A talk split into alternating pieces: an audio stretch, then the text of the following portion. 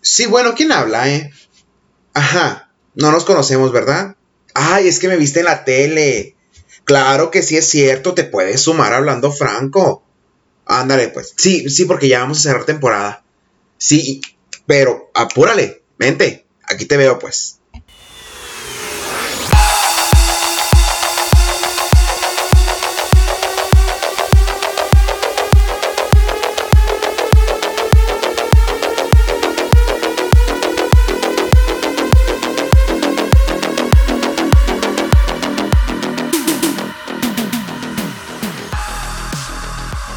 ¿Qué dijeron? Ya no van a lanzar episodio, ya se acabó la temporada. Claro que no, tenemos un cierre muy interesante próximamente, no se lo pierdan. Pero estamos aquí en un episodio más de Hablando Franco en su segunda temporada. Y pues obviamente tenemos invitado de lujo, chamacos, como ustedes ya saben que aquí pues tiramos la casa por la ventana. Y fíjense que hace poco estuvimos ahí en las entrevistas celebrando el Pride y anduvimos muy en la farándula y harta fama, chamacos. Y pues nos contactó gente y dentro de la gente que nos contactó estuvimos conociendo algunas historias muy padres, muy interesantes. Gracias a todos ustedes por los comentarios. Pero sobre todo un chico que dijo, oye, yo me quiero unir a tu proyecto. Tuvimos una pequeña reunión y a la bestia, sabe que yo soy dramático y vino y me dijo, oye, no todo es drama y dije, pues sabes qué, ve y cuéntalo tú, porque yo amo el drama. Así que está nada más y nada menos con nosotros aquí en Hablando Franco, Luis Mario Valdés, y lo dejo a él solito para que se presente. Bienvenido, Luis Mario. Muchísimas gracias, Franco. Mira, estoy muy emocionado. Ya había escuchado de, de tu proyecto anteriormente y la verdad me encantó el concepto, me encantó lo que haces, cómo lo, lo vas desarrollando, cómo lo vas llevando a cabo. Eh, efectivamente, te escuché en una entrevista de uno, de los medios de comunicación de, pues de aquí de Sonora. Y dije, no, yo tengo que estar ahí, tengo que eh, contar mi historia, tengo que compartir eso. ¿Por qué? Porque así eh, me lo... me motivaste tú a hacerlo. Entonces dije, no, tengo que estar ahí con él. Muchísimas gracias por el espacio, muchísimas gracias por la presentación. Ya sé que todos son invitados de lujo y pues qué padre ser uno de ellos, ¿no? Entonces, pues comenzamos. Pues preséntate, preséntate porque los chamacos no te conocen. A ver, ¿quién eres? Ok, eh, pues mi nombre es Luis Mario Valdés. Eh, tengo 15 años. De, la segunda parte, tengo 30 años, eh, soy licenciado en Ciencias de la Comunicación, eh, comunicólogo de corazón, eh, hago radio, hago televisión, hago conducción de eventos, maestro de ceremonias, animador es la palabra que, que, estaba buscando. bueno, hago muchísimas cosas, no creo, no, no me estanco nunca, hago fotografía, eh, hago muchísimas cosas, eh, pero pues más es la, mi pasión, es, es la, comunicación, la conducción, la locución. Y mm, pues soy originario de Magdalena de Quino, arriba Magdalena, que sé que nos van a escuchar muchas personas de allá, eh, mi familia. Y pues ya tengo aproximadamente 12 años aquí en Hermosillo, me vine a estudiar a la universidad. Y pues nada, que aquí me quedé, que hasta casa tengo ya aquí. Sí, fíjate que estábamos platicando justamente ayer, ¿no? De, de nuestras historias de vida un poquito para conocernos, obviamente, eh, y traer el, el, material con más calidad y con más fluidez a, aquí hablando franco. Y precisamente me estabas comentando y hace rato platicábamos que ya llevas una vida en pareja de hace tiempecito. Sí, sí, sí, sí. No soy soltero, gracias a Dios, porque pensé que iba a quedar soltero. Eh, ya tengo una relación de casi tres años. Muy feliz. Tú sabes, eh, y lo platicamos también eh, en backstage o fuera, de, fuera de, esta grabación, que es muy, muy difícil eh, tener, mantener una relación dentro de, pues, nuestra comunidad, ¿no? Eh, sí, obviamente no puedo decir que, que es la única pareja que he tenido, sin embargo, he tenido experiencia en la que en, la que en algún momento dije yo, híjole, el amor no es para mí, eh, esto es muy complicado, voy a ser heterosexual siempre. Pero no, llega una persona que te hace gay. Que me hace gay otra vez. sí, claro. Que me hace gay otra vez y, digo yo, oh, órale, yo creo que es muy curioso eso. Porque tú tienes como que tu, tu, tu estereotipo de hombre que dices, así me gustan físicamente, así me gustan emocionalmente y me gustaría que se dedicaran a esto o a esto. Entonces, siempre como que te vas dedicando, vaya, a buscar o a esperar. A tu príncipe azul. Al príncipe azul. Entonces, pero no, o sea, nos damos cuenta precisamente que puede ser un príncipe rojo, un príncipe rosa, un príncipe amarillo, que en algún momento decimos, ay no, esta persona no. En mi caso no fue físicamente o no fue de trabajo, sino fue emocionalmente como, como era él, su personalidad. Y dije yo, jamás, o sea, nunca, esto es muy serio para mí. Y pues mira, o sea, ya casi tres años, muy feliz, muy contento, eh, que sé que lo voy a escuchar esto y estoy totalmente agradecido por todo el apoyo que me ha brindado en muchos aspectos. Y pues nada, vamos por más. Qué político. vamos por más.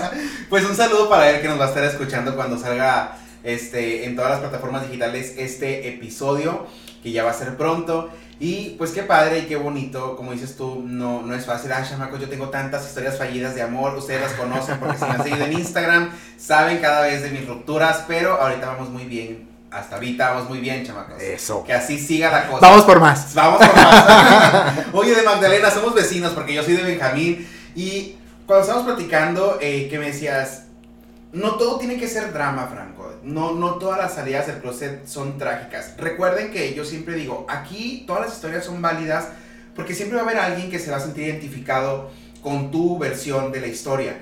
En mi caso, todos los chamacos ya saben que sí fue una historia muy dramática, que fue, fue una historia este, con, con, mucho llanto. Digo, Victoria Rufo me viene guanga. O sea, pero tú me dices, ¿sabes qué? En mi caso no fue tan cabrón la cosa sí hubo un proceso de aceptación previo, pero la salida fue un poco más relajada. Cuéntanos cómo fue tu historia. Sí, efectivamente eh, la salida del closet son como dos partes porque tienes que estar preparado eh, contigo mismo para, para dar ese paso. Pero muchas veces de estar preparado contigo mismo hay un proceso en el que dices, bueno, yo ya me acepté, pero tengo miedo a caer por lo que me pueda decir mi familia, mis amigos, mis conocidos y más si ya estás en un área laboral. Entonces, en mi caso, y pues yo creo que eso no, no lo habíamos platicado, pero yo me empecé a dar cuenta en la secundaria. Yo soy de los tiempos de RBD, ¿ok? Entonces, eh, pues en ese entonces andaba con la onda de RBD, no sabía si era eh, Anaí o Cristian Chávez. No, no es cierto. Pero... En mi caso ya no sabía si era Roberto Cristian. entonces, eh, el punto era que, yo me gustaba mucho que la, faranduleada, el canto, el baile. Eh, en, la, secundaria siempre participaba en los, en los números artísticos. Entonces siempre me incliné por fijarme en un hombre y en una mujer. Pero obviamente, no quiero hablar mal de Magdalena, a pesar de que está nombrado ciudad, no ha dejado de ser un pueblo Mm, mentalmente. Sí, por el número de habitantes. Ah, pues, pues como el pueblo mágico. Eh, sí, pero por el número de habitantes, de hecho yo trabajé en el ayuntamiento cuando nos llegó que el, por el número de habitantes, Magdalena ya era una ciudad. Sin embargo, por su infraestructura se decidió hacer pueblo mágico. Em, bueno, el punto es que, pues por ser pueblo yo sabía que tenía que andar con las niñas y yo tenía que tener novia y yo me tenía que casar y tenía que tener hijos. que es algo que quiero hacer, pero no con una mujer. Qué bonita había sido la buena iglesia de Magdalena, ¿no? Pero ahí ando toqueando. Pero ahí ando, chingado. Bueno, eh, entonces, pues a mí se me hacía, o sea, sí me llamaba la atención que me llamaban la atención los hombres, o sea, me, me, hacía como que ruido. Pero pues no, o sea, yo decía, ah, pues por la artisteada, ¿no? Porque quiero ser artista en algún momento de la vida. Entonces, e, eso me pasó primero, segundo, tercero. Yo anduve con, niñas encantadoras, guapísimas, eh, que las convertí en las reinas de la secundaria. Por supuesto. Y, ¿Eras novio o eras coach? pues ya, ya, no sé, ya no sé, no sabía si era amor o admiración. Incluso yo estaba en tercero de secundaria y yo tenía una. Ahí en Magdalena está en la secundaria Y enseguida está la preparatoria eh, Covach. Entonces, pues nada, que yo estaba en tercero y yo tenía a mi novia en, en la, en la prepa. Entonces, bueno, ya me gradué de la secundaria, paso a la prepa. Y llega un punto, allá las famosas fiestas de octubre, Ajá. eh, que llega una persona, no voy a tra- entrar tan- tanto en detalle, pero llega una persona y me dice, oye, yo estaba con mis amigos, oye, ¿eres gay? Y yo, no. Y, y, pues allá como pude, en las fiestas de octubre, pues salí. Y ya dije yo, soy, o sea, ya después de la peda que me puse esa noche, porque pues de prepa, acá empezas a, a tomar, dije yo, soy gay. O sea, yo me, después yo me hice esa pregunta, pues entonces dije yo, no, no soy gay porque pues soy hombre, no puedo ser gay porque me gustan las mujeres, o sea, no. Entonces después se- sabía quién me lo había preguntado. Era una persona mucho más grande que yo. Yo en ese entonces tenía 16 años, esa persona tenía 29.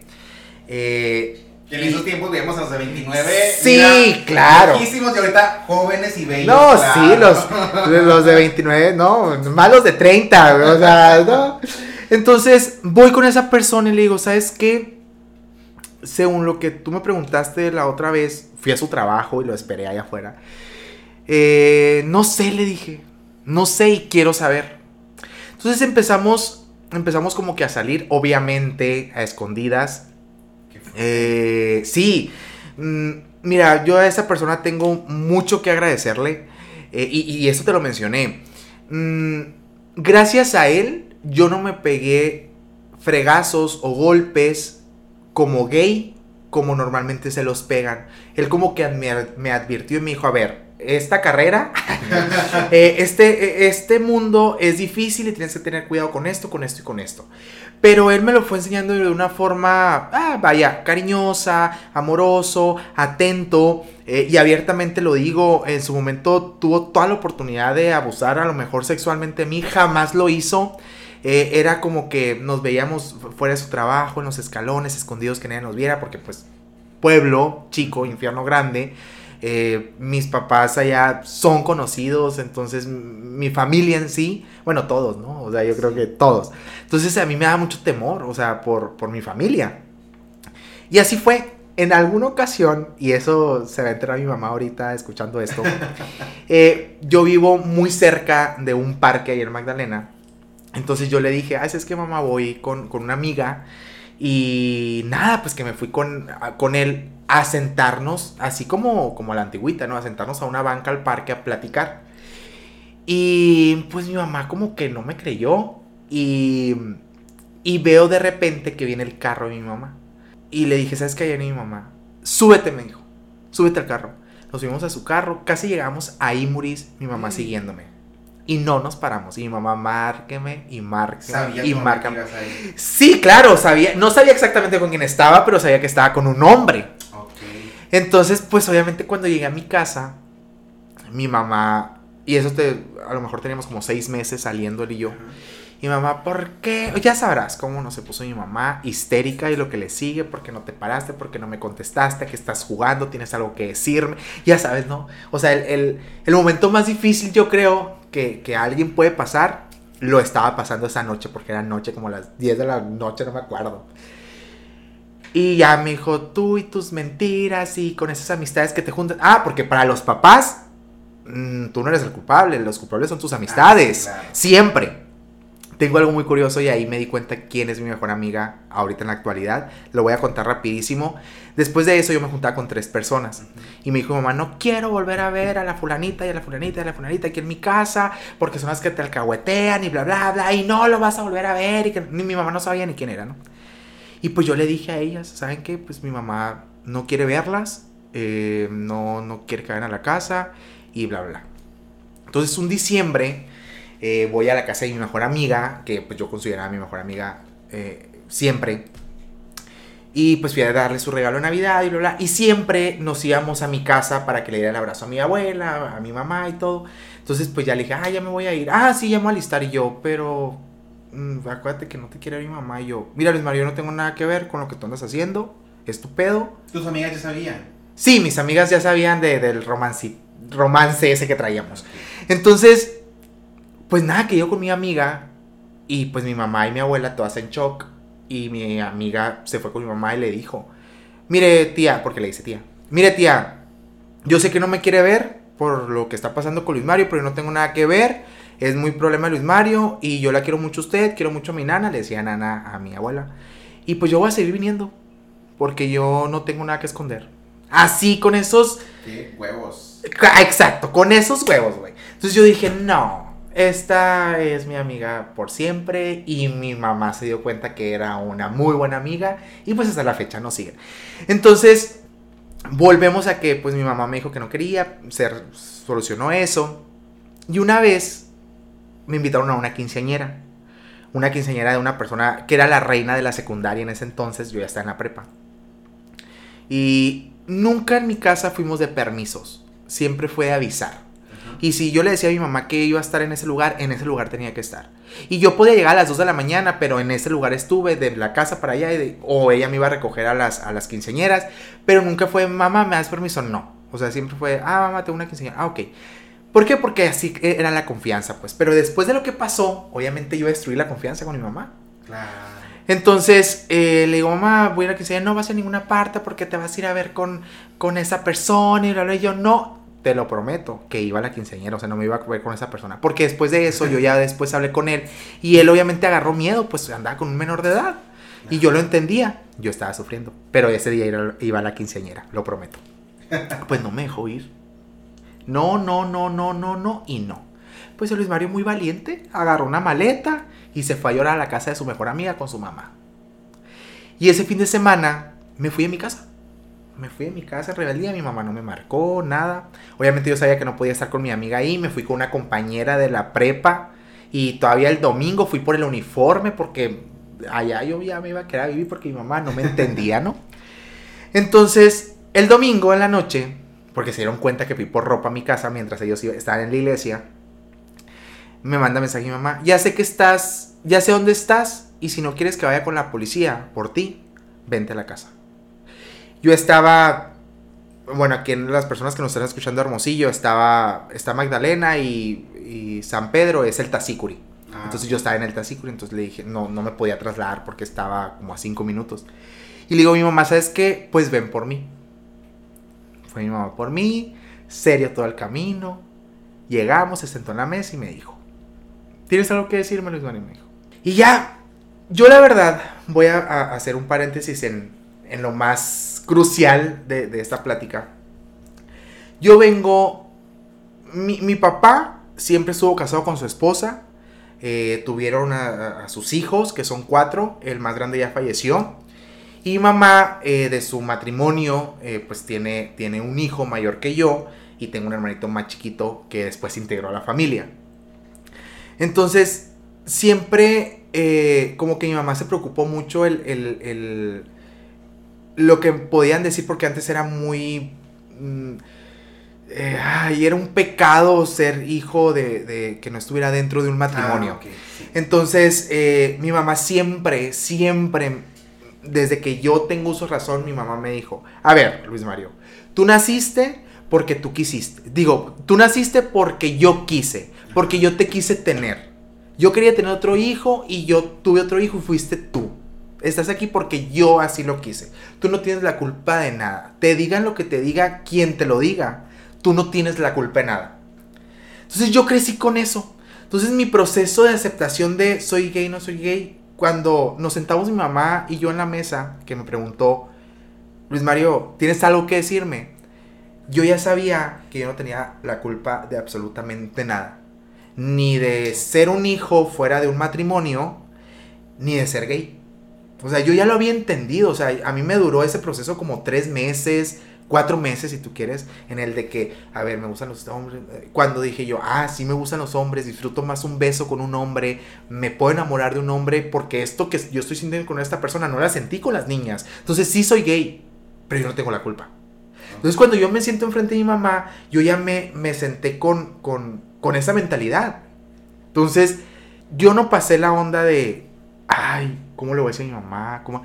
Sí pasé el hecho de, no sabía en qué momento, pero, pero no sabía, o sea, no, te puedo decir, ay, me daba miedo, me va a rechazar. No, o sea, mi mamá me inculcó eso, yo no tenía la culpa de nada. Esa pregunta que te hizo fue llegando de, de cuando te escapaste de tu casa. Sí, Ok, sí, sí, Ya sí, había sí. pasado lo del carro que te siguió. Sí, sí, sí, todo. sí, ya, o sea, ya había pasado eso. Fue, esto eh, eh, esto se, se desarmó desde, desde esa ida del carro que rompí la, la confianza con mi mamá y no me dejó ir a la quinceñera, me enojé, me sentí y me fui de la casa. Oye, pero por ejemplo, ahorita que comentabas, ¿no? Que te dice tu mamá, ay, no vas a ver a esa persona.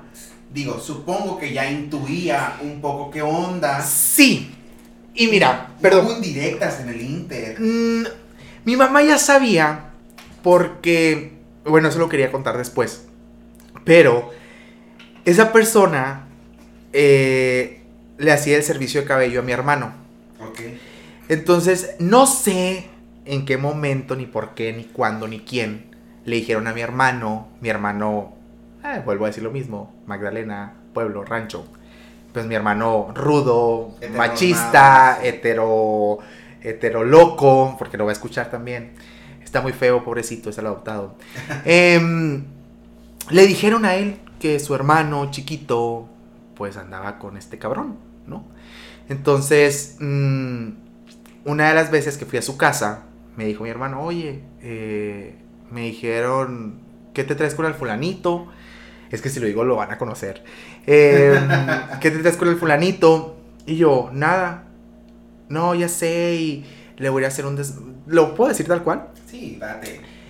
si, si andas con esta persona, le voy a hacer un pinche desmadre a la estética, hijo de su... Bueno, me dijo, lo puso, lo, lo lavó, lo tendió, lo volvió a tirar y... ¿No? Y me dijo algo que no te puedo decir que me marcó, pero ya ahorita identifico que me preocupó, pero me valió. Me dijo, si tú eres gay, bueno, me dijo, si tú eres joto, olvídate que tengas un hermano, me dijo. Qué fuerte. Entonces, Tú con 16 años. sí, yo con 16 años, casi 17. Y yo, no, no, o sea, en ese momento yo, todo, su- o sea, sutil, así, miedoso. No, no, no, no, ni al caso, ni al caso, ni al caso, ni al caso. Pues ya te dije, tengo tan presente su mirada, su, su expresión de, de, de rostro. Y yo, a la torre. Entonces cuando me siento, volvemos a cuando me siento con mi mamá. Y ya le digo a mi mamá, eh, sí, sí tengo que decirte algo. ¿Qué pasó? "Eh, soy gay, ma, le dije. Silencio como este. y ya me dijo, ya sabía, me dijo. Y yo, ok, pero ¿quién te crees? Me dijo, ¿el hombre o la mujer? Ay, Dios. Y ahí es, o sea, no sabía si reírme, si llorar. Eh, tienes que conocer a mi mamá, tiene una cara que... Yo siempre he dicho a mi mamá que no sabe regañar. Entonces me, me... e- Esa pregunta de mi mamá me hizo soltar el cuerpo. Lo poquito agarrado que yo podía tener el cuerpo, me hizo soltarlo. Y ahí comprendí que mi mamá no sabía absolutamente nada de este rollo. Entonces duramos aproximadamente dos horas yo explicándole, a ver mamá, eh, no es que me siente el hombre, no es que me sienta la mujer, te está yendo por otro lado, eh, soy hombre, ser homosexual significa que me van a gustar los hombres, que voy a sentir amor por los hombres, bueno, ya lo que yo creo que tu público sabe es lo que pasó, le expliqué, es amor, amor es amor, ah, si hay amor es familia, em, y le expliqué y le dije, por la cuestión del rol sexual, le dije que es muy normal que te digan, ay, ¿y eres el hombre o la mujer? Típico, es una pregunta que me molesta mucho, pero bueno, ¿no? No podemos dedicar a todos al mismo tiempo. Existe un rol de activo, de pasivo, de inter. eh, el activo es que este, el pasivo es que este, y el inter es este. Entonces, y le dije, no sé, porque soy virgen, sigo siendo virgen, nunca he tenido relaciones sexuales. Mm, siempre había una, una confianza muy cabrona con mi mamá, que hasta mi hermano, machote, que ya te conté lo que, lo que me dijo en su momento, le platicó a mi mamá cuando fue su primera vez. Entonces, eh, mi mamá se encargó de que tuviéramos esa confianza, ¿no? Entonces, eh, yo le dije a mi mamá, no he tenido relaciones, le digo, o sea, y la persona con la que tú... Y ahí le dije todo. Esta es la persona, nunca se ha pasado de lanza. eh, ¿Cómo lo tomó? Porque, digo, pues era mm, bastantes años mayor que tú. Sí, claro, era. Se notó preocupada, sí, pero cuando le dije la cuestión sexual, como Se que... tranquilizó. Sí, sí, o sea, nunca, nunca fue de que lo voy a demandar. No, o sea, no. En esa ocasión también le dije a mi mamá, ¿sabes qué, mamá? Mm, mi hermano me dijo esto. Entonces le digo a mi mamá, mi mamá como que pone la cara de, eh, ¿por qué? Entonces, y le dije a mi mamá, no sé cómo decirle a los de mi casa. Nosotros somos una familia muy chica. Son mis abuelos, son tres hermanos. De tu mamá. Eh, de- ajá, sí, es mi mamá y son uno- unos gemelos, hombre-mujer. eh, que les mando un besote. Eh, y por ejemplo, mi tía tiene un hijo, mi mamá pues somos tres, eh, bueno, dos. Y mi tío tiene seis. Pero son de la generación más nueva, entonces eh, no cuentan mucho. No, no es cierto. El, el mayor de, de mi tío es como mi hermanito. Entonces, eh, bueno, esa es mi familia. O sea, la familia como que directa. Somos muy pocos. O sea, si los cuentas, somos muy pocos. Entonces yo le dije a mi mamá, no sé cómo decirle a mi familia. O sea, no sé cómo decirle a mi tío, a mi tía. Tú no tienes por qué decirles nada. Tú no tienes por qué decirles nada. Esto va a seguir igual. eh, no tienes por qué decirles nada. Y tu hermano, déjalo. Fue lo único que me dijo mi mamá. En cuestión de eso, ¿no? Entonces yo, va. Y me dijo, "Mm, me preocupa mucho lo que te puedan hacer o lo que te puedan decir. Entonces, no, ex- no me acuerdo exactamente e- esa parte, pero lo que ahora sé es que a mi mamá le preocupaba mucho el daño que me podía hacer la sociedad. Sí. Hablando de, ahora que le llaman bullying, antes era carrilla. ¿Por qué? Porque en los pueblos el gay tiene un estereotipo Muy particular, ajá. Entonces mi mamá yo creo que me iba a ver eh, cortando cabello y pintando y maquillando y, y gritando en la calle como aquellas reuniones que todos recordamos de, de los homosexuales del pueblo. Entonces, y cómo, y cómo la gente se burlaba de ellos en, el súper, eh, en la calle, eh, con su propia familia. Entonces, yo creo que eso era lo que tenía miedo mi mamá. Entonces me dijo, yo no quiero eso para ti. Como te digo, no me acuerdo exactamente cómo me lo dijo, pero entendí que eso era lo que le preocupaba a mi mamá. Y de ahí me dijo, mi hijo, yo te acepto, yo te quiero, mm, no te preocupes, todo va a estar bien, pero no quiero que traigas a Nena a mi casa. Y yo, Fuerte. a ver, dos horas explicándote lo que es este rollo, me abrí contigo y me dices que sí me aceptas, que todo bien, pero que no me quieres ver con una persona. A ver, con esto me estás... Algo está raro aquí. Sí, o me aceptas o no me aceptas. Y yo sí se lo dije a mi mamá y ahí está, que lo va a escuchar. A ver, si tú prefieres que te digan, ¿sabes qué? Vi a tu hijo agarrado la mano en la plaza o vi a tu hijo agarrado la mano dándose un beso en el río, típico río Magdalena, eh, a que te digan eso y que tú les puedas contestar, ah, sí, eh, es fulanito, es su novio y que yo pueda estar aquí en la sala a gusto, sabiendo lo que, sabiendo tú lo que yo estoy haciendo aquí en la sala. Entonces, ¿qué prefieres? Tú dime, yo lo hago, por mí no tengo problema. Aquí vas a tener dos problemas, o lo aceptas o no lo aceptas. Yo tranquilo, normal, como te lo estoy platicando a ti. Y mi mamá, ok, mm, tienes razón, eh, las puertas están abiertas de la casa. Ok.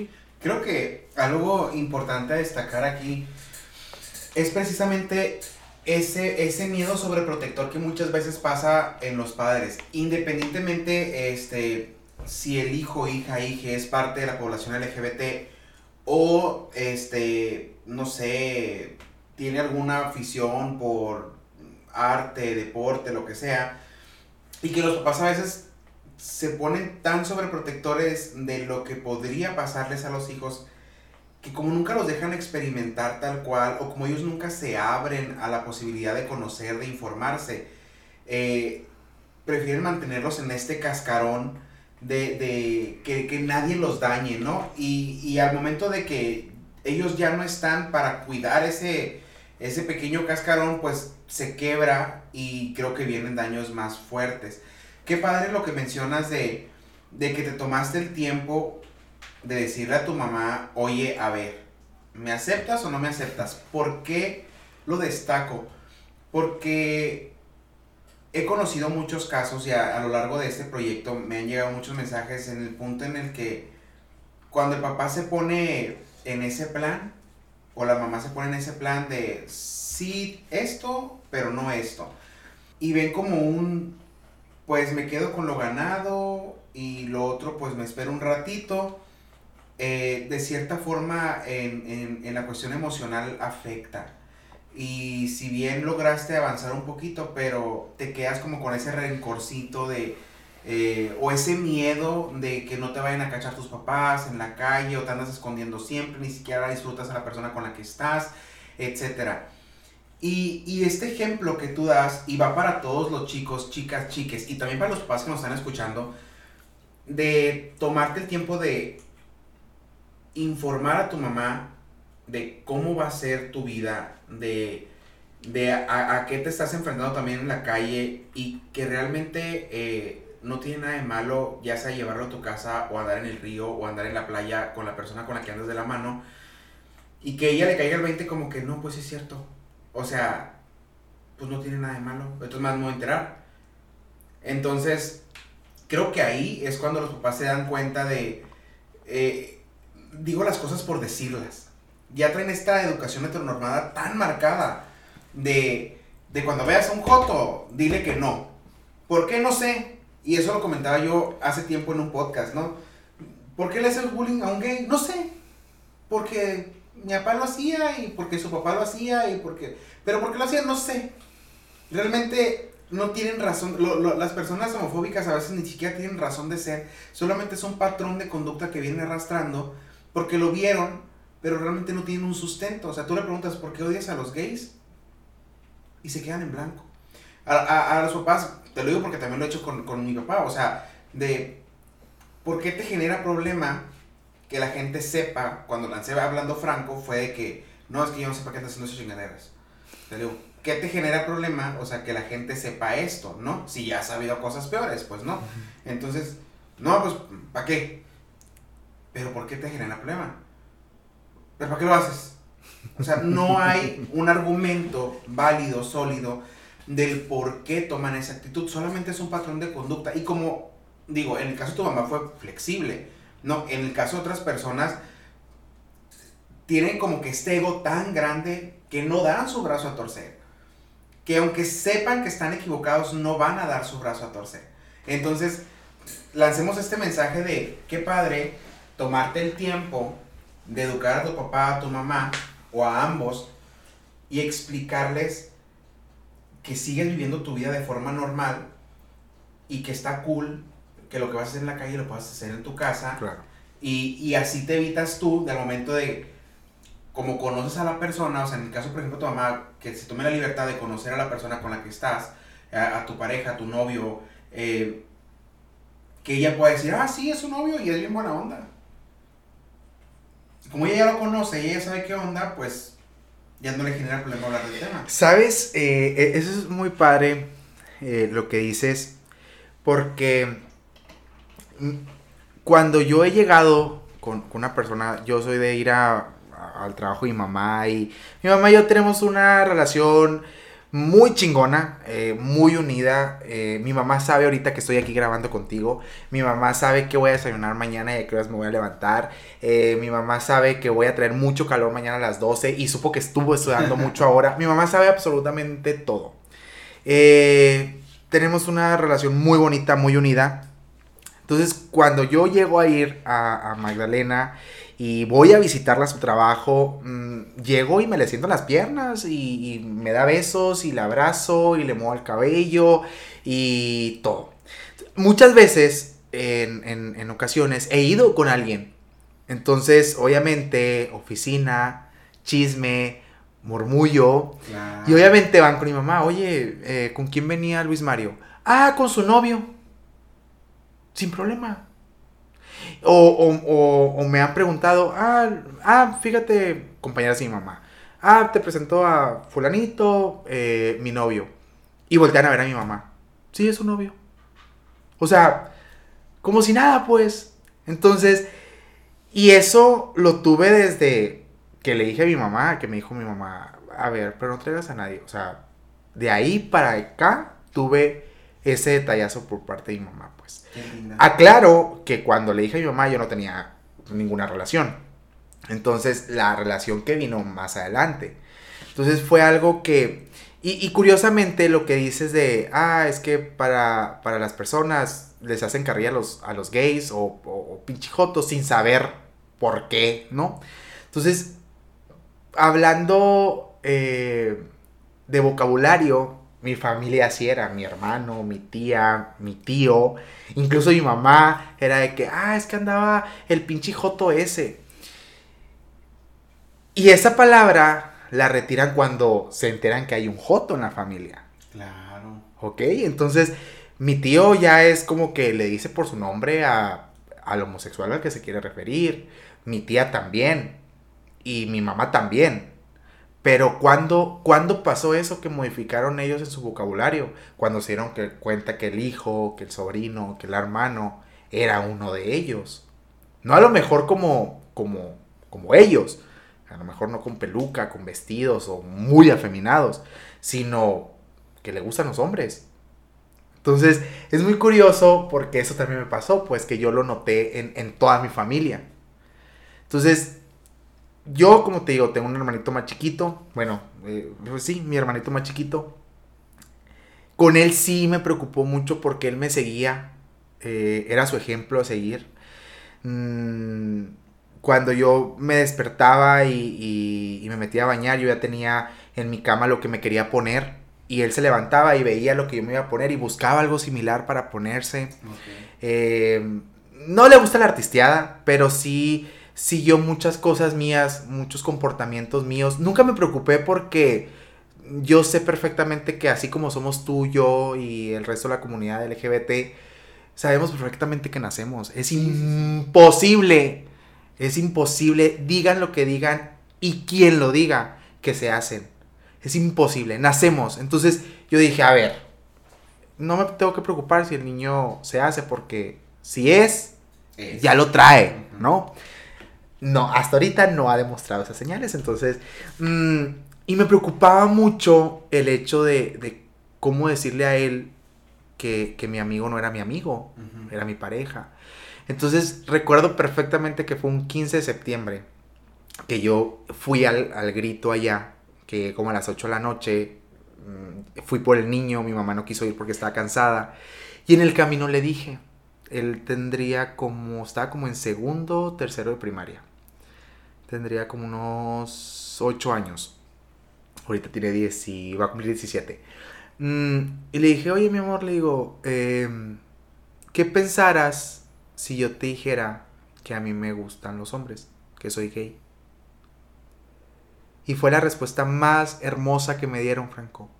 No tengo por qué decirte nada, porque yo te amo. Esa fue la respuesta que me dio un niño de 6, 7 años.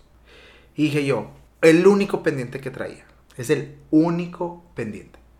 Y es una persona en la que he educado más allá como hermano, a lo mejor como hijo, es muy atrevido lo que voy a decir, pero es, una relación muy bonita.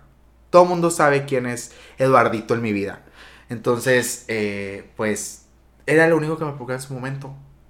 Pero también fue fácil. Que es el mensaje que queremos dar con, con, con este episodio.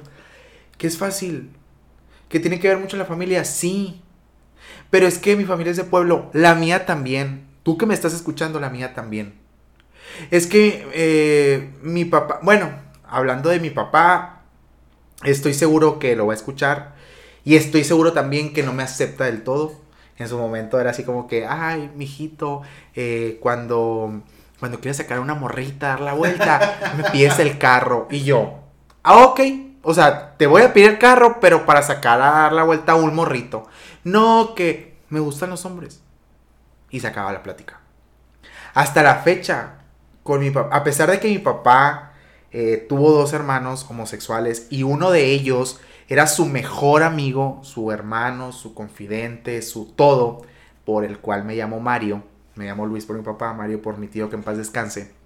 Que tenemos muchas cosas en común a lo que me platicó mi papá. Eh, él, creció y él convivió con una persona homosexual, que era su todo, su todo era Franco. Y, me topo con eso, de que mi papá frena cuando yo quiero platicar algo. Entonces, oye, si lo hice con el resto de la sociedad, que no lo haga con mi papá en pensar de, pues es tu problema. Claro. Yo no tengo pedo. Entonces, mi papá y yo hablamos de ese tema y, y no hay mucho conversación, ¿no? Ah, cabe destacar que mi papá y yo no somos los mejores amigos. Lo quiero mucho, me quiere, mm, en su momento me apoyó eh, y, ahí estamos, ¿no? Ahí está papá, hijo, ¿no? Pero pues soy el rebelde. O sea, eh, curiosamente soy el rebelde para mis hermanos, que los quiero muchísimo también, que probablemente estén escuchando esto. Eh, ellos sí crecieron con un papá y, y lo, y, y lo, y lo respetan y, y, lo admiran tal cual, porque crecieron con ellos en, en, en eh, juntos. No me quiero hacer el sufrido de que, ay, no, yo no crecí con mi papá. No, fue lo mejor que me pudo pasar. No tener un papá conmigo eh, indiscutiblemente si fuera él o no fuera él, yo, Luis Mario, cuando Dios dijo vas a nacer Luis Mario, Luis Mario tiene que nacer sin papá, o sea, fue lo mejor, crecer nada más con, con mamá y que me educara en un 95%, porque el otro 5% fueron mis abuelos eh, y el otro punto 1% fue a lo mejor mi papá. Pero sí, eh, sé perfectamente que algo que me pudo haber pasado muy padre es no, no vivir bajo el mismo techo con un papá. Entonces, pero lo tengo, lo respeto, lo admiro. Eh, de la parte de él traigo eh, la artisteada, entonces pues como no, no como que darle su lugar, ¿no? Sí. Pero sí, en la cuestión y volviendo al tema, siento que mi papá está frenado con esa parte. Curiosamente, porque él convivió con, con, dos hermanos homosexuales. Sí, pero, o sea, muchas veces el ego de padre de, de mi hijo, ¿no? O sea, este... Y el único, porque son tres hermanos, eh, los mayores, una mujer, que es la menor de ellos, y pues después yo, o sea, el pilón, pues que le salió, como tú lo pusiste, ¿no? Soy la oveja arcoíris de la, la familia. Eh, yo creo que a lo mejor ahí está como que su conflicto de decir, ay, pues fue mi último esperma que me saliera así. Pero pues ni modo, o sea, es problema de él. Yo por el contrario fue el primero. ah, mira. Pero fíjate, ahorita que, que se, se, me vino a la mente, porque ahorita que conoces, que, que mencionaste a tu sobrino, a, a tu sobrino, a, a tu hermano, eh, y que mencionas precisamente la oveja arcoíris de la familia, los niños son tan inocentes y, y, y, tan llenos de amor. Y tan nobles. Y tan nobles que la verdad, este, a veces cuando andan los movimientos estos pro vida y, y demás, que dicen, no, con los niños no, que ellos sí están obligando a los niños a estar en el solazo parados rezando un rosario, porque afuera de mi trabajo lo hacen. Ellos sí lo están obligando en contra de su voluntad muchas veces porque los niños ni siquiera saben qué onda. Ellos están hechos de bondad, están hechos de amor. Ellos no ven la maldad hasta que se las haces ver. Hasta que hay alguien que dices, ah, está mal que, que, él, es Joto. ¿Por qué? Porque lo escuchó del papá. Escuchó que el papá le dijo a una persona con ciertas características eh, que era Joto y ve que un niño hace un ademán o eh, simplemente es introvertido y ya le pone la etiqueta de que es Joto y como el niño lo vio con su papá o con su primo o con alguien a quien él ve como autoridad, va y replica esa conducta ya sea en la escuela o en el barrio o en la calle donde ande jugando, bueno, en nuestros tiempos, porque ahorita los niños ya ni salen, este, y... Digo, con este calor se agradece que no salgan, sí, ¿eh? claro, pero digo, eh, ahora que publiqué esto de eh, Soy la oveja arcoíris de la familia, me mandó un audio mi sobrina, eh, y bueno, mi hermana, de, de mi sobrina que dice, tío, yo también quiero ser la oveja arcoíris de la familia. Luego me manda un audio mi hermana como que se pone a platicar con ella. Y ya le dice, mi amor, ¿por qué quieres ser la oveja arcoíris de la familia, no? Y ya dice ella, pues, eh, porque me gustan los colores, porque Ay, las ovejas son bonitas. O sea, su concepto es otro, pues. O sea, y, y, y mi sobrina lo ve de la, de, la parte bonita, o sea, de, porque le gustan los colores, porque le gustan los animalitos, porque se le hizo bonita una oveja, o sea, ella sin saber el contexto en el cual yo estoy poniendo el mensaje, sin embargo, ella en su inocencia, este, igual, o sea, que tu hermano queriendo como que, se, igual me toma mucho como ejemplo y ella siempre anda atrás de mí y siempre me, me manda saludos y, y, le gusta todo lo que hago y le encanta que sea súper extrovertido y quiere ser como yo y todo, pero porque ella ve que uno es feliz, que uno este, hace muchas cosas y ellos quieren también, o sea, ven esa parte de nosotros igual como tú, que la artisteada, pues a lo mejor eh, tu hermanito ve que, que, tú te diviertes, que andas para arriba, para abajo, que disfrutas lo que haces. Entonces, de cierta forma, eres ejemplo a seguir por eso, porque ve esa plenitud en tu persona. No le importa si este, tu orientación o tu identidad, eso ni siquiera les pasa por la cabeza, pues ellos ven que eres una persona feliz, que eres una persona plena, y ellos también quieren ser felices, ellos también quieren, quieren ser plenos.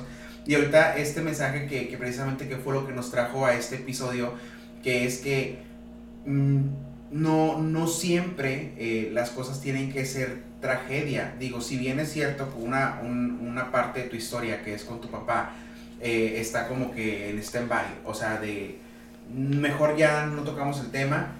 Lo cierto es que, como tú dices, tu mamá, que fue la que estuvo ahí este, en un 95%, y máxime que tus abuelos fueron la otra parte y que hizo que tu familia este, quita la palabra eh, que ellos utilizaban como ofensa en algún momento, al momento de que tú, tú sales del closet o que ellos se enteran de ti, la retiran de su vocabulario y le llaman a las personas por su nombre como debería de ser sin poner una etiqueta, eh, este, este cambio que tú haces en tu familia, eh, esta salida eh, sin tragedia o, o, más allá de sin drama, esta salida pacífica e informada que tú hiciste con tu mamá de tomarte el tiempo, de que ambos se tomaron el tiempo, se puede dar.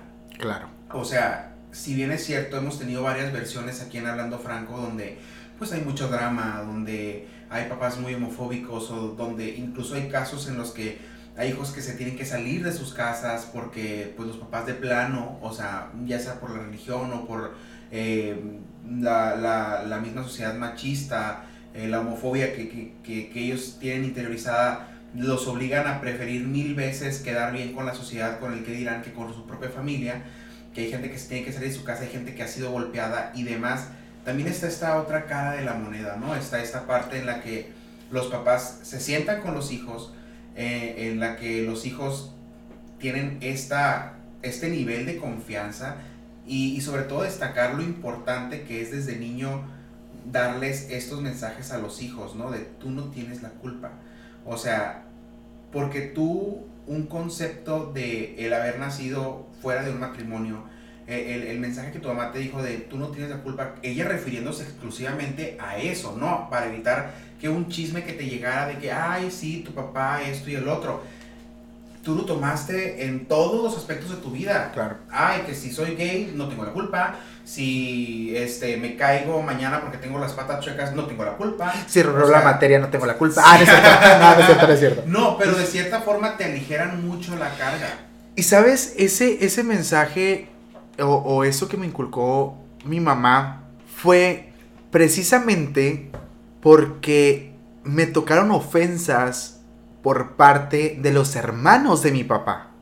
Curiosamente, eh, desde chico yo me acuerdo que, hasta en la calle los, los, hermanos de mi papá nos molestaban con comentarios a mi mamá y a mí en el súper, en, por la banqueta. sí, sí, sí, mis propios... Pues. Los hermanos de mi papá.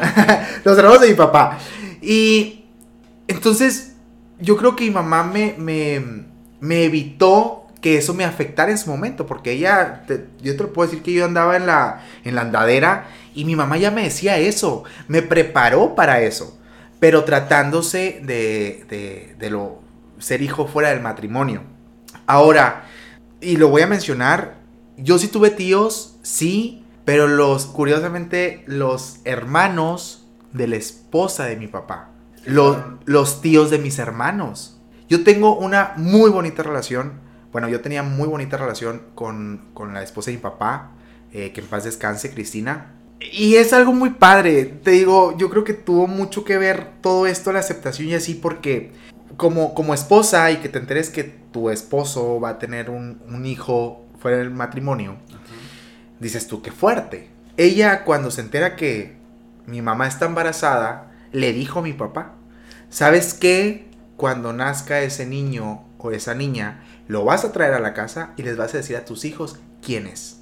Con esa mentalidad tan enorme y con ese corazón del tamaño del mundo, así era la esposa de mi papá. Wow. Entonces yo llego y en vez de identificarme, y te lo puedo decir que es de chiquito porque estoy seguro, en vez de identificarme con mi papá, que lo veía un día sí, un día no, a lo mejor todos los días, eh, o, identificarme con mis hermanos, a lo mejor con la más chiquita de ellos, me identifiqué con Cristina, me identifiqué con su esposa. Y ella se encargó de identificarme con cada uno de sus hermanos. Que ella tiene un hermano homosexual, lindísimo, que él fue el que me llevó a comprar mi traje de graduación en la, en la preparatoria. Entonces, eh, sus hermanos en donde me los tope me saludan, me abrazan, me besan, igual yo, ahora con COVID no, pero ya mucho que no los veo.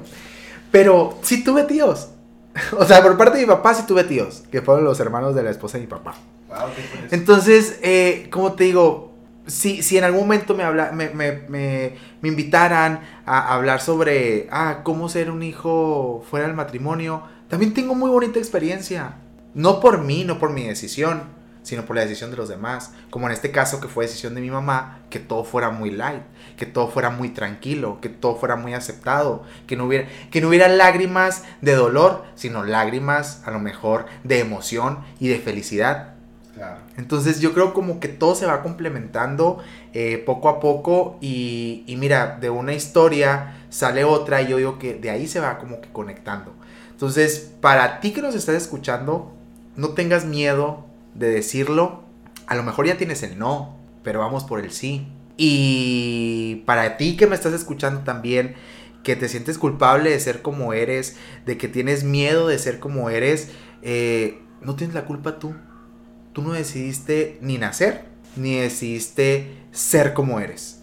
Y voy a compartir una frase que siempre, siempre lo, lo he dicho desde que yo creo a lo mejor estoy en medios no, y hablando del mensaje de no se queden con eso, porque ahorita conozco personas de 30, 40, 50, 70 años que no, no tuvieron el valor de hablar con su familia y de ser libres. Porque no me vas a dejar mentir, Franco, decirle a tu familia, a tus amigos, a lo mejor no tanto en lo laboral, pero a tu familia y tus amigos, es liberarte y hay personas que no tuvieron el valor y la oportunidad de liberarse y a lo mejor ahorita están casados y tienen hijos y tienen que tener relaciones con una, con una mujer cuando lo que le prende es un hombre hablando sexualmente. Yo siempre he preferido decir lo intenté a lo hubiera hecho. Y vuelvo a lo mismo de antes. Si ya tienes el no, vamos por el sí. O si ya tienes el sí, pues vamos por el no. Recuerda que el ser como somos nosotros no somos los culpables. Pues vamos dejando a un lado el miedo, vamos dejando a un lado eh, el temor, eh, la inseguridad y, vamos a hacerlo. ¿Qué tenemos que perder? En algún momento te tienes que independizar, en algún momento tienes que empezar a trabajar. Va, cuando lo hagas vas a saber si de una vez vas a empezar a hacer todo eso o si vas a pasar tus etapas como deben de ser. Pero aquí todos vinimos para trabajar y para tener nuestras cosas. Sí, fíjate que es, eh, creo que ahorita que tocas ese tema y ya antes eh, de, finalizar el episodio, uno de los miedos más fuertes de muchas personas es, es precisamente eso, ¿no? Que en cierta etapa de nuestras vidas somos muy dependientes económicamente de, de pues de nuestras familias, ¿no? Ya sea si, si tienes a ambos padres o, o, a uno de ellos, eh, es, híjole, y si no me pagan la escuela, y si, créeme, o sea, igual como, como lo mencionas a ti que me estás escuchando, somos personas que siempre buscamos la forma de salir adelante. Tengas la edad que tengas. Y como, como población, como comunidad, eh, tenemos esa ventaja de formar a nuestras propias familias. Digo, como tú, tú, Luis Mario, lo mencionabas hace rato, hubo una familia que no era de sangre que te abrazó. Así con nosotros pasa muchas veces de de que somos personas que sabemos lo que pasamos y estamos ahí para ayudarnos. Entonces, en el momento que, que tú este, necesites algún apoyo, créeme que siempre va a haber alguien eh, con quien puedas contar, porque somos una población en la que nos hemos visto vulneradas de tantas maneras que sabemos ser empáticos entre nosotros. Podrá haber mucha gente liosa y lo que tú quieras, pero a veces es más la gente empática cuando se trata de situaciones así de fuertes. Y eso que tú mencionas de no tenemos nada que perder, exactamente no tenemos nada que perder, porque vale muchísimo más tu estabilidad emocional, vale muchísimo más tu felicidad, tu calidad de persona, que lo que te pueda aportar tu familia económicamente. O sea, yo como, como tú lo mencionas, en el momento en el que yo le cuento, yo me fui por etapas, en el momento que yo le fui contando a cada uno de mis amigos, a cada uno de los integrantes de mi familia, y siempre lo menciono así, fue como haber cargado una piedra hiper pesada en la espalda, y en el momento que lo dije, desapareció, y me sentí súper, súper ligero. Y esto es un sentimiento que siempre me gusta compartir porque a veces uno se hace un tormento en la cabeza de lo que podría llegar a pasar si lo dices y que el mundo se va a acabar y que la gente te va a dejar de hablar y que no vas a tener oportunidades y que en la escuela y que en la familia y que en el trabajo y no pasa nada. A veces, y, soy ese testigo viviente de que soy más admirado ahorita que soy libre a antes que era una persona, te lo mencioné ayer que tuvimos una plática, o sea, yo era una persona súper despreciable de tanto rencor que yo tenía por no poder ser yo mismo. Por no ser libre emocionalmente. Que al final de cuentas no tenemos nada que perder. Lo único que tenemos que ganar al momento de decir soy así es nuestra libertad emocional. Totalmente. Así de simple, así de sencillo. Entonces, anímense, es fácil. Aquí está una historia que, que, que sí pasa. Entonces, mm, mira, en cuestiones laborales Trabajo desde los 6 años. A los 6 años trabajé solamente un día. Porque... Mm, ¿Puedo mencionar? Eh, ¿En dónde? Ok. Mm, antes, aquí en Sonora, existían los famosos BH. Sí. ¿No? Que ahora, bueno, después se volvieron Santa Fe y hoy no sé qué son. Mm, y yo fui a los 6 años porque pues yo quería trabajar y de empacador, ¿no? O en la ciudad que se les conoce cerillo, cerillos. Entonces, pues nada, que duré como dos horas porque los clientes se quejaron de mí de que se me juntaba todo el súper ahí en, el, en, la, caja y pues fue la supervisora y me dijo, ay, ¿sabes qué? Mira, eh, todavía no estás listo para esto, regresa cuando tengas más edad. Volví a los ocho años, de los ocho años hasta los 14 estuve como empacador. Y dejé la empacada para dedicarme a la fotografía. Y dejé la fotografía para comenzar en medios de comunicación. Pero el punto es que desde los 8 años trabajo.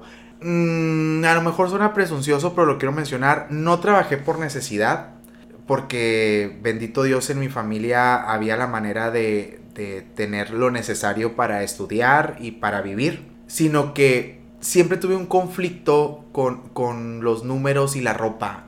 Eh, ya ves que se usa mucho que, ah, vive cerca de la frontera, vamos a comprar ropa para allá. Entonces yo siempre como que me fijaba en los precios y yo, no mamá, están muy caros, no esto, no el otro. Entonces mi mamá como que se aferraba porque siempre fue así, hasta ellos así los trataron de que, ah, se te van a comprar tenis para entrar a la escuela y en diciembre para que estrenen, ¿no?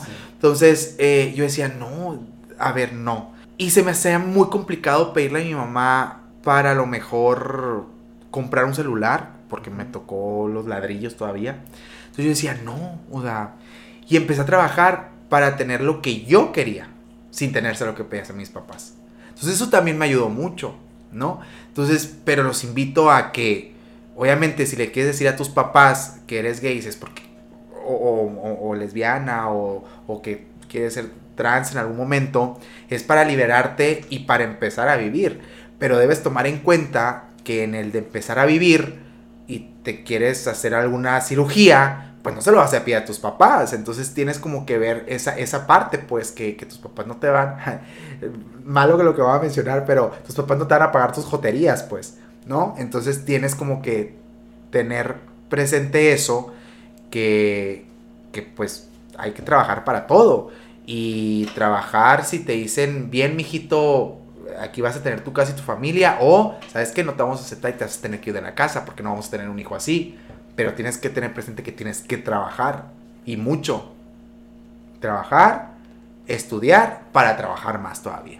Sí, y sobre todo también, eh, digo, dentro de la lucha estamos en, este proceso de, generar ¿no? Eh, las políticas públicas, eh, reformas y demás que, que precisamente eso que tú mencionas de de, en, materia de, trans, pues que sean cosas a las que se puedan acceder como, como cualquier consulta de ir al médico. Claro, sí. Pues son personas que ya nacen con una identidad diferente y como igual que nosotros, pues no es una decisión. Sí, sí, sí. Y bueno, eh, pues el episodio se nos ha ido. Este, Ah. está muy rica la plática. Vamos a hacer todo. una segunda parte. Podemos hacer una segunda parte, claro que sí. O bien, volvemos en una tercera temporada. No les voy a spoilear cómo vamos a estar en la tercera temporada, pero posiblemente ahí luego les demos una sorpresa.